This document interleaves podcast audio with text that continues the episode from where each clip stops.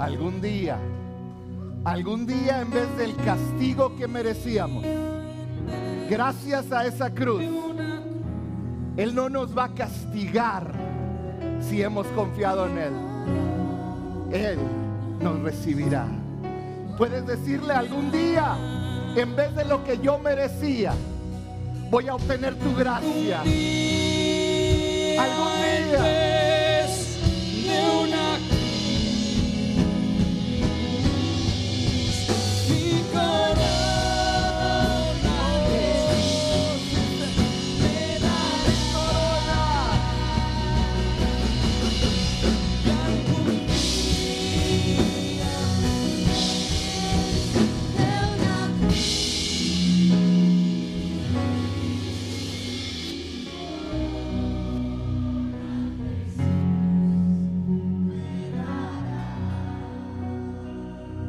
Tomas un momento para darle gracias a Dios por Cristo?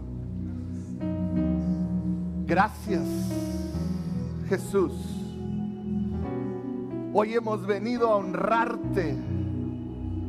Hemos venido a recordar tu sacrificio por pecadores, por gente que no lo merecía, como yo. Señor, hoy venimos a darte gracias por tu amor, por tu misericordia inmerecida. Gracias Señor. Gracias.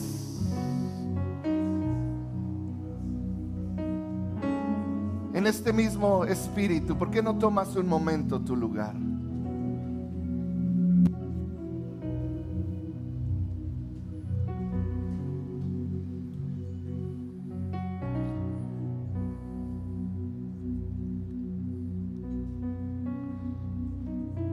Hoy es un día muy especial. Es un día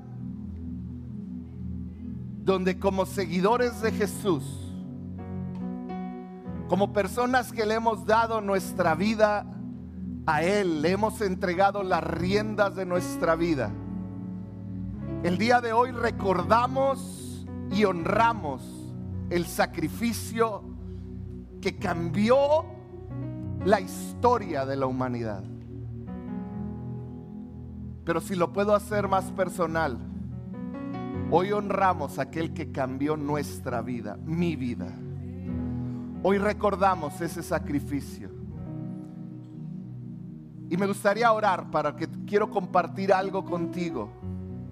Pero ¿por qué no oramos que nuestra atención esté centrada en, ese Jesús? En esa cruz. Padre, te entregamos este tiempo en tu palabra.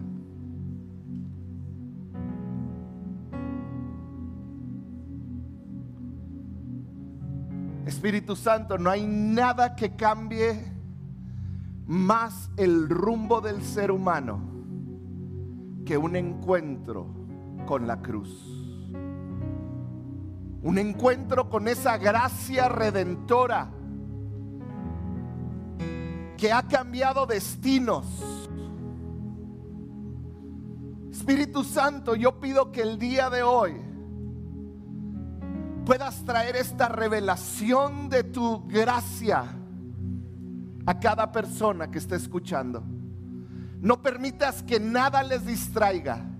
No permitas que nada ni nadie robe su atención de lo que tú les vas a hablar en el nombre de Jesús.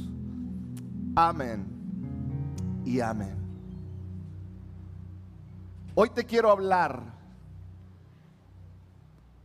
de dos versículos de la Biblia que se encuentran entre mis versículos favoritos. Y estoy tan emocionado de poder hablarte de esa cruz y de ese sacrificio de Cristo. Primera de Pedro 3:18 dice así, porque Cristo murió por los pecados, que dice, una vez no se necesita más sacrificio. No se necesita otro sacrificio. Eh, Pedro siendo inspirado por el Espíritu Santo después de haber sido testigo de la vida, muerte y resurrección de Cristo. Pedro escribe, Cristo murió por, los pecados una vez y para siempre, dice otra versión. Una vez por todas. En otras palabras, el sacrificio de Jesús fue total y fue más que suficiente. No se necesita nada más. Y esto es bien importante, porque en esto se fundamenta la salvación, nuestro caminar con Cristo. Su sacrificio fue total, derramó, entregó todo su cuerpo, toda su vida y fue más que suficiente. En otras palabras, no nos alcanzaría para darle cambio. Es más que suficiente, Pedro sigue diciendo. ¿Por qué? Dice el justo que dice pagó por los injustos. Aquel que era justo pagó por los injustos. Y luego viene una razón. Dice, a fin de ¿Para qué murió por los injustos? ¿Cuál es la razón de ese sacrificio de un justo muriendo por los injustos? Dice, la razón fue llevarlos a ustedes a Dios. Volver a acercarnos al Padre, dice, Él sufrió la muerte en su cuerpo, pero el Espíritu hizo que volviera a la vida. En otras palabras, este sacrificio que se hizo una vez y para siempre, que es total, que es suficiente el sacrificio de Cristo para cubrir aún el peor de tus pecados. Este sacrificio que es total y suficiente, Él lo realizó para dos cosas. Aquí lo dice, para acercarnos a Dios. En otras palabras, eliminar lo que me separaba de Dios. ¿Sabías que en nuestra vida sin Cristo hay algo que nos separa totalmente de Dios? Estamos tan acostumbrados a decir es que todos somos hijos de Dios, pero la realidad es que el pecado nuestro pecado, mi pecado, me separa de Dios. Y lo único que a mí me permite acercarme a Dios, por más bueno que intento ser, es el sacrificio de Cristo. Entonces Pedro está diciendo, Cristo hizo un sacrificio una vez y para siempre, un sacrificio suficiente, un sacrificio total, muriendo el justo por el injusto. ¿Para qué? Para que tú y yo podamos acercarnos a Dios. En otras palabras, Jesús pagó la deuda que teníamos con Dios. Al, eliminar esa deuda, ahora tú y yo podemos acercarnos con confianza a Dios. Ese es el sacrificio. ¿Qué es lo que sucedió cuando Cristo murió en la cruz. Yo quiero hablarte de esto que escuchamos, pero yo espero y hoy el Espíritu Santo pueda abrir nuestro entendimiento a comprender la profundidad de lo que sucedió en la cruz. ¿Sabías que Jesús le quitó la autoridad a Satanás? Esa autoridad que tenía sobre tu vida y sobre mi vida. En la cruz del Calvario, Cristo recuperó, le quitó a Satanás esa autoridad. ¿Por qué? Sabías nuestro pecado, tu pecado lastima a Dios. Y tú puedes decir, es que yo no soy tan malo. Pero tu mentira lastima a Dios. Cuando mentimos, cuando hablamos cosas incorrectas, hay tantas cosas de nuestra vida natural que lastima a Dios. Y cada vez que pecamos, que somos egoístas, que pensamos en nosotros, que maldecimos a alguien, que mentimos, que hacemos lo incorrecto. Yo hoy quiero que entiendas algo, se está generando cada vez que tú pecas una deuda. Yo quiero que lo veas así. Satanás es aquel que anda pegado a ti y anda apuntando cada error que cometes. Con una razón, lo vamos a ver más adelante. Cada acción incorrecta que tú cometes genera una deuda con Dios, una deuda que es imposible pagarla. En el Antiguo Testamento se sacrificaba y tenía que haber derramamiento de sangre, pero eso ya no es válido hoy.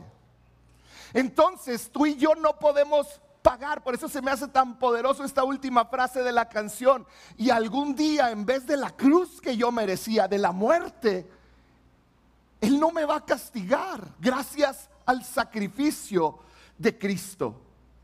Esta deuda que generamos diariamente, cada minuto de nuestra vida nos separa de Dios, provocando una muerte espiritual. ¿Y qué es lo que sucede con la muerte espiritual? Cuando yo tengo una muerte espiritual, estoy desconectado de Dios completamente. Y comienzo a vivir mi vida en el reino de Satanás, porque en el mundo de las mentiras, en el mundo del egoísmo, es donde Satanás gobierna. Y al yo no poder pagar esta deuda y cada día ser más grande, yo termino sirviendo al Dios de este mundo, amando el dinero, amando el placer, amando todo lo que el mundo ofrece. Ahora, la Biblia nos habla y nos explica cómo es que Cristo por medio de la cruz le quitó a Satanás esa autoridad. Y es bien importante que para nosotros como cristianos lo entendamos, porque cuando tú entiendes quién es tu Padre, quién es Jesús en tu vida, tu Salvador, tú vas a entender que no puedes y no tienes que vivir atado a lo que has vivido atado toda tu vida y vamos a tener un amor por esa cruz. Muchos ahorita cantaban de la cruz y no lo entiendes la profundidad. Yo espero y al final de esta plática podamos cantar de nuevo esa cruz y darle gracias a Dios con toda nuestra voz en pecho por lo que significa esa cruz. La Biblia nos enseña claramente cómo la cruz de Cristo desarmó a Satanás. Así es. La cruz de Cristo desarmó, en otras palabras, le quitó el poder a Satanás. Vamos a leerlo. Colosenses 2.15. Dice, de esta manera, de esa manera, desarmó a los gobernantes y a las autoridades espirituales. Y luego dice una frase que si tienes años en la iglesia la has escuchado mucho, dice, los avergonzó públicamente con su victoria sobre ellos en la cruz. La cruz de Cristo desarmó, quitó el poder, despojó. La palabra en griego para desarmar, esa palabra que dice ahí desarmó, la palabra en griego quiere decir desvestir, despojar, quitar. Cristo en la cruz le quitó el poder al que gobernaba. Gobernaba, lo explicamos hace unas semanas, ¿por qué? Porque Adán pecó, desobedeció y, y ellos fueron y sirvieron a Satanás y somos heredamos una naturaleza caída como seres humanos, que nos inclinamos hacia el pecado. En la cruz, Cristo le despojó a Satanás, le quitó armas que tenía en nuestra contra. Y es de lo que yo te quiero hablar el día de hoy. Satanás le han sido quitadas las armas que tenía para acusarte. Vamos a leerlo desde el versículo 13. Colosenses 2, 13 al 15. Fíjate el lenguaje que utiliza Pablo. Dice, ustedes estaban, di conmigo estaban. Quiere decir que ya no están. ¿Estamos de acuerdo? Dice, ustedes estaban muertos y te dice, a causa de sus pecados. Tú estabas muerto y había una causa por la cual estabas muerto. ¿Cuál era la causa? Mis pecados. ¿Qué son mis pecados? Ay, pues mis pequeños errorcitos. No. Tu pecado son tus pequeños y grandes errores, las pequeñas mentiras y las grandes mentiras. Pecado es todo aquello que va en contra de la santidad de Dios y Dios es un Dios santo. Y dice, ustedes estaban muertos. Quiere decir que ya no estamos muertos a causa de nuestros pecados, porque aún no les habían quitado la naturaleza pecaminosa. Entonces, como todavía no la teníamos quitada, Dios, Dios les dio vida con Cristo al perdonar todos nuestros pecados. Dice el versículo 14, Él anuló, di conmigo anuló, el acta con los cargos que había contra nosotros y los eliminó. Ahora, ¿cómo los eliminó? Clavándolos, ¿en dónde? En la cruz. De esa manera desarmó a los gobernantes y a las autoridades espirituales. Los avergonzó públicamente con su victoria sobre de ellos en la cruz.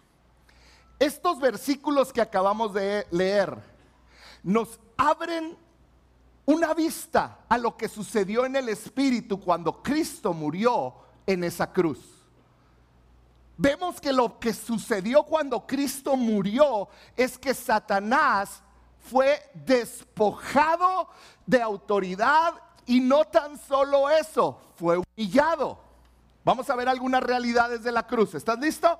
Número uno, Jesús fue legalmente, perdón, nosotros estábamos legalmente condenados. La Biblia utiliza un lenguaje de leyes. Fíjate lo que dice Colosenses 2.13. Dice, ustedes estaban muertos a causa de sus pecados. ¿Qué quiere decir? Que había legalmente en el, cielo, legalmente tú y yo teníamos una deuda impagable con Dios por todos nuestros pecados, chiquitos y grandotes, que consideramos indefensos y los que no han sido indefensos. hay un acta. ¿Sabías? Esta es la condición del mundo. Sin Cristo tenemos pecado sobre nosotros que ahorita provoca muerte espiritual, emocional y en algunos casos muerte física. ¿Cuál es esto? Estaban muertos a causa de sus pecados. Y el versículo 14 dice, hay un acta. ¿Se acuerdan que les dije que Satanás está apuntando? Quiere decir que hay un acta donde consta todo aquello que has hecho y que ha lastimado a Dios y que va en contra de su santidad. Y la Biblia dice que está esa acta. Es un acta legal en nuestra contra. Entonces éramos legalmente condenados, tú y yo. Y todo aquel que no conoce a Cristo legalmente en el Espíritu tiene una condena sobre él. Que dice Romanos 3:23 que es la muerte. Pero no es la única realidad que menciona Colosenses 2. La segunda realidad dice, Él anuló el acta de los cargos que había contra nosotros y la eliminó clavándola en la cruz. ¿Qué es esto? Nuestra deuda fue clavada en la cruz. ¿Qué es lo que estaba diciendo? Dios tomó esa acta con todos mis errores. A mero arriba decía Jorge. Estaba fea. Venían ahí cada vez que yo lastimé a gente, cada vez que lastimé a Dios, cada mentira cada mala palabra, cada mala actitud. Y ahí estaba esa acta que me traía muerte y que era imposible que yo la pagara. Y Cristo dijo, dámela. y fue clavada en la cruz. En otras palabras, el Hijo de Dios pagó mi deuda. Una deuda legal que yo tenía y que la única manera de yo pagarla era con mi vida.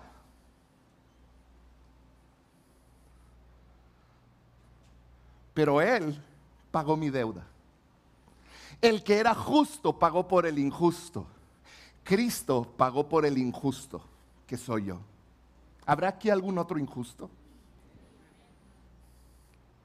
Cristo pagó y la clavó nuestra deuda. Yo quiero que lo veas.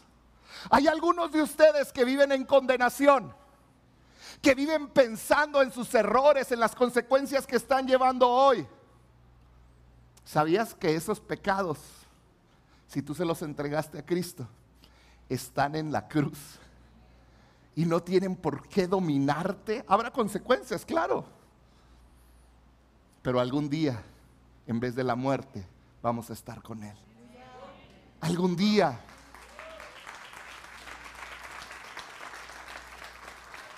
¿Qué sucedió cuando Él clavó la deuda? Número tres, Él canceló mi deuda. Él canceló mi deuda. Dice, Él anuló. Di conmigo, anuló. El acta de cargos que había contra nosotros. Y luego dice, y la eliminó. Él anuló. Anuló viene del griego exaleipsisas. Vamos a decirlo juntos. Una. Me andan fallando en griego, ¿eh? Anuló quiere decir exaleipsas que quiere decir cancelar. Di conmigo cancelar. Borrar y quitar. En otras palabras, Él canceló lo que yo le debía, Él borró mi deuda eterna que yo tenía con Él y Él la quitó. Cuando Él clavó, cuando Él clavó mis deudas en la cruz, Él canceló, borró y quitó todo lo que yo le debía. Mi deuda fue pagada por Cristo en la cruz. Por eso en Salmos, profetizando de Cristo, el rey David escribió en el Salmo 103, 12, llevó nuestros pecados tan lejos, di conmigo tan lejos. Y si quieres que estén más lejos, agrégale tres hasta tan lejos. Tan lejos de nosotros como está el oriente del occidente. Cuando Él clavó esos pecados, no lo vas a alcanzar nunca. Porque cuando te acercas al occidente, siempre hay más. Y hay más. Y hay más. Es imposible.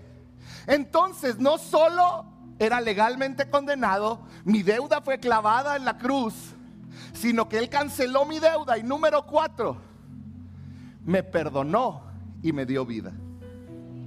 O sea, no tan solo me perdonó, sino que me dio vida, dice el versículo 13. Dios les dio vida con Cristo. ¿Cuándo? Al momento de perdonar nuestros pecados, pero ese pecado no. Al perdonar algunos de nuestros pecados, eso dice la Biblia, ¿Sabes qué sucede cuando tú pides perdón al Señor y le entregas tu vida y lo haces el Señor? Él perdona todos tus pecados. No algunos, todos nuestros pecados. Lo cual quiere decir que por medio de Cristo soy perdonado. Por medio de Cristo tengo vida eterna. Y mi vida no se limita a lo que voy a vivir aquí. Claro, puedo tener una vida plena aquí. No quiere decir libre de problemas. Esta no es la iglesia donde vamos a predicar que si vienes a Cristo tus problemas se acabaron. En muchos casos tus problemas van a aumentar. Pero vas a tener una esperanza. Para muchos casos te van a rechazar en casa pero Dios va a estar contigo siempre. En muchos casos te van a dejar amistades, pero Dios nunca te va a dejar. Porque Él nos perdona y nos da vida. Entonces, quiero terminar. Esa es mi introducción. No, no es cierto. Con esta realidad. Satanás fue despojado. Fue desvestido. ¿Se acuerdan cuando vimos aquí Colosenses que saqué una bolsa de basura y me la puse? Y que les dijo Pablo, despójense de toda vieja naturaleza pecaminosa. ¿Se acuerdan? Es la misma palabra en griego que utilizan. Vamos a aprender otra palabra en griego a ver si está. ¿No está? Es la palabra despojar, que es la palabra, a las tres la decimos todos juntos. Una, dos, tres. Híjole, si necesitan más clases de griego, ¿eh? No lo voy a decir porque luego me van a hacer trampa. Yo sí sé cómo se dice. Vamos a dejarlo en desvestir. ¿Está bien? Los despojó, los abrió. Sí, sí, nos. ¿Ok? En la cruz, yo quiero que entiendas esto. Cuando el mundo veía a Jesús ser golpeado, humillado, para los judíos, el estar desnudo frente al público era una de las peores humillaciones. A Cristo lo desnudaron. Le dieron, muchos creen que 39, pero los que han estudiado dicen que quizá fueron más latigazos. Con una técnica de dar latigazo, con esos látigos que tenían puntas de hueso, de cordero, filosas. Había una técnica donde le daban el golpe, se clavaba en la parte de arriba de la espalda y cuando estaban clavados jalaban casi perpendicularmente a su cuerpo, desgarrando desde arriba de la espalda hasta abajo en la nalga.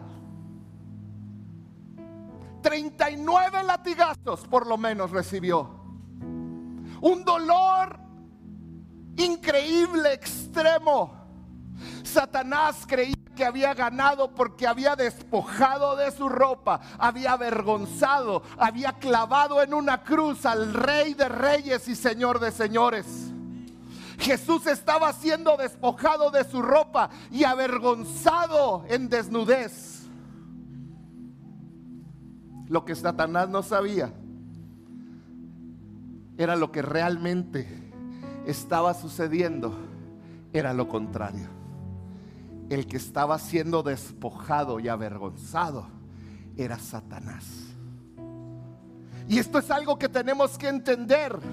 Cuando todo esto pasaba, los poderes demoníacos eran los que estaban siendo avergonzados. Y dice la Biblia que triunfó en la cruz. Que triunfó. Y hoy te quiero hablar de dos áreas en las que Jesús triunfó, que pueden cambiar la manera en cómo vives.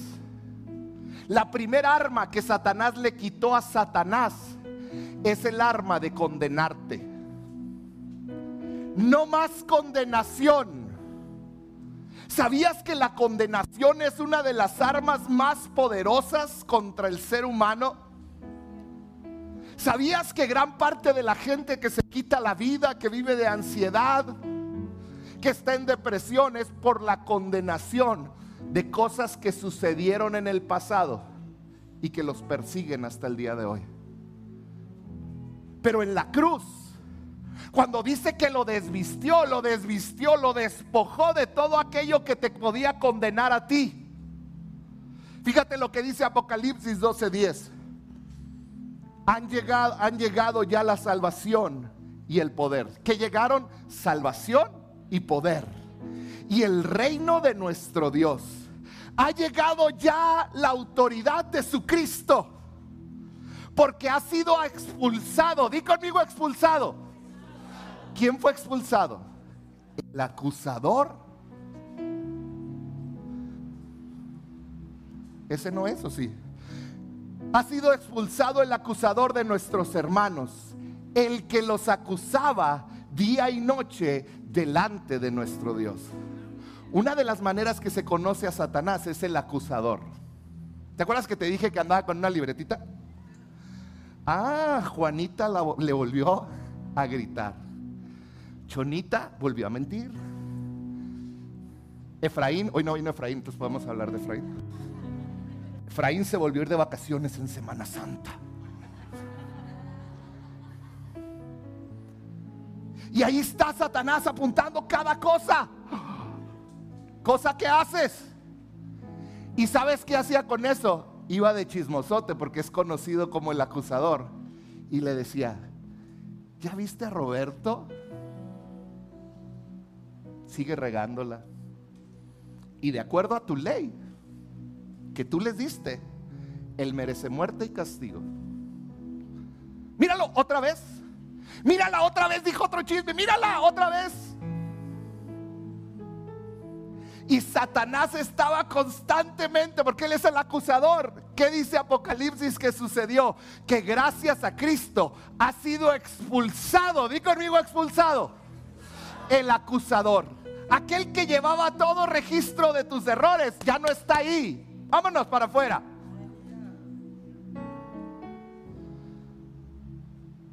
Lo cual quiere decir que si Dios no te condena, ¿quién es el que te condena? A lo mejor vives atado a ese dolor por las cosas que hiciste en el pasado y sí, llevas hoy consecuencias. Porque es la ley de la vida. Pero eso no quiere decir que eso te aleja de Dios si hay muerte. Hay maneras de restituir. Pero cuando tú estás bien con Dios, tú sientes que Él se agrada en tu adoración y que puedes levantar tus brazos porque estás bañado por la sangre del Cordero. No hay más condenación y tú puedes restituir y amar de nuevo. Eres libre de condenación porque tu acusador fue despojado de esa arma que tenía, que era tu acusarte a ti. Él fue despojado. Todo aquel que ha sido lavado por la sangre de Cristo puede vivir libre de condenación. Por eso Pablo lo escribió en Romanos 8, 33 y 34. Hace la pregunta más gloriosa y me llena de esperanza. Dice, pónganme Romanos 8, 33. Dice, ¿por qué me pusieron otra versión que no es la correcta? Les voy a leer la versión internacional. Dice, ¿quién acusará a los que Dios ha escogido? ¿Quién acusará? Voltea con el de un lado y dile, ¿quién te va a acusar? Voltea. ¿Habrá un chismoso? Pero ese chismoso ya fue sacado de la presencia de Dios. ¿Quién te va a acusar? Dice, Dios es el que justifica. Dice, ¿quién condenará? ¿Quién te va a condenar? ¿Quién te va a decir, ah, mereces pagar esto, mereces aquello? Dice, Cristo Jesús es el que murió e incluso resucitó. Eso lo vamos a ver el domingo. Y está a la derecha de Dios e intercede por nosotros. O sea que Satanás quizá de repente se oye el gritillo, ya volvió a mentir. Y Jesús dice, sí, pero está lavado por mi sangre.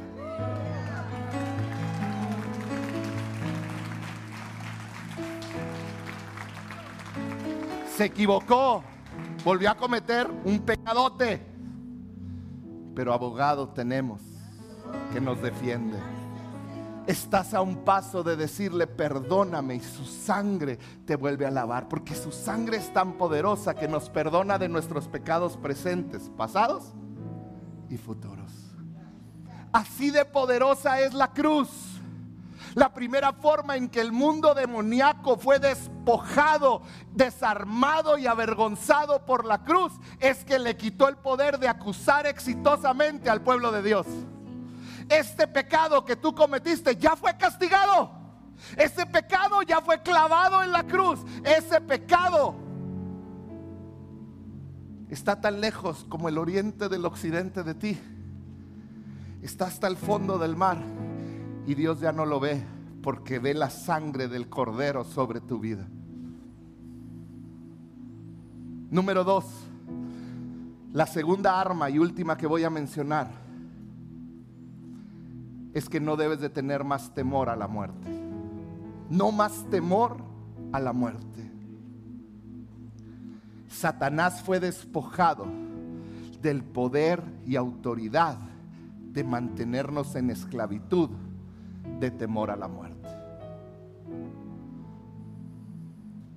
El ser humano no hay algo a lo que le tema más que a lo desconocido.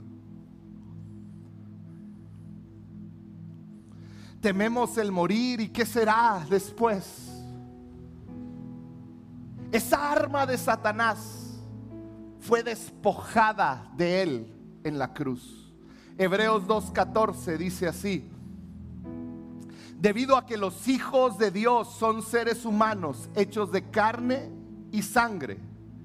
El Hijo, ¿quién es este? Cristo, Jesús, también se hizo carne y sangre, por eso vino a esta tierra con nosotros. Dice, pues solo como ser humano podía morir y solo mediante la muerte podía quebrantar el poder del diablo. Solo mediante la muerte podía quebrantar el poder del diablo, quien tenía el poder sobre la muerte. Palabras que me llenan de esperanza. El pasado de ese versículo. Dice que el diablo tenía el poder sobre la muerte. Lo tenía antes. ¿Cuándo lo perdió? Cuando Cristo murió en la cruz y descendió y le quitó el poder sobre la muerte. Dale un aplauso al Señor. ¿Sabes? Cristo tomó mi lugar, Cristo tomó tu lugar. Yo merecía morir. Morir era el pago justo por mis pecados. Pero gracias al sacrificio de Cristo, le quitó a Satanás el poder que él tenía sobre la muerte. Y por eso el domingo pasado cantábamos, porque vive Él, yo puedo vivir mañana. Porque vive Él. El versículo 15 de Hebreos 2, el siguiente versículo, dice únicamente de esa manera. ¿Habría otra manera de quitarle el poder a Satanás de la muerte. No. Dice, únicamente por medio de la sangre de Cristo, el Hijo podía liberar, libertar a todos los que vivían esclavizados por temor a quién? A la muerte. Satanás no tiene autoridad para mantenerte esclavizado con el temor al que si me muero mañana. ¿Qué va a pasar de mí? ¿Sabes? Satanás no tiene esa autoridad. El problema está cuando los hijos de Dios le dicen a Satanás, ¿qué dijiste? Y lo escuchas. Y permites que Satanás hable a tu vida como Eva permitió que la serpiente hablara. Y entonces nos salimos de la verdad de Cristo y empezamos a oír las mentiras de Satanás. La Biblia es clara. No tienes por qué tener temor a la muerte. ¿El pecado produjo muerte? Claro que sí. De acuerdo a la ley, Jesús pagó con su vida por ese pecado, por esa muerte que merecíamos. En otras palabras, todo fue castigado en la cruz. ¿Puedes ver el valor de la cruz? Y estos tan solo son dos armas que fueron quitadas de Satanás sobre tu vida. Hay otras. Pero yo hoy quiero decirte que si tú has vivido en condenación, si tú has vivido con el temor a morir o qué va a ser de mí el día de mañana, para mí el vivir es Cristo y el morir es ganancia. Por eso Pablo tenía este entendimiento. Nadie tiene aquí comprada su vida pero sí nuestra eternidad para aquellos que creímos en Cristo.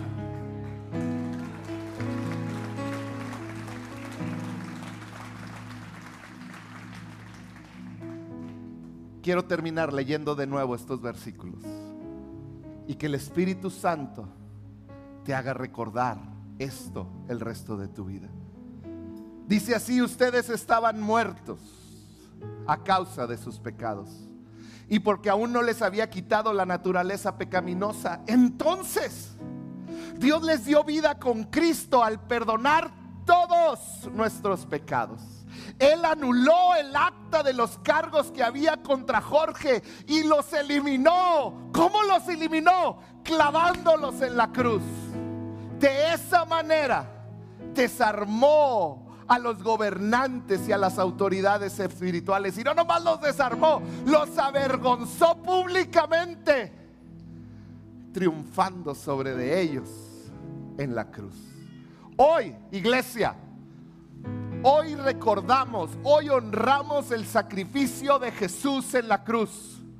Recordamos que Satanás fue vencido totalmente que Él no tiene más autoridad, que Él fue despojado, vestido de todo poder y, y de toda autoridad. Hoy, hoy, hoy honramos, hoy recordamos que ya no debo de vivir en condenación gracias a ese Cristo que murió en la cruz. Hoy recordamos que no debo de vivir con temor al mañana, porque Él llevó todo mi pecado, todas mis mi pago por ese pecado en la cruz del.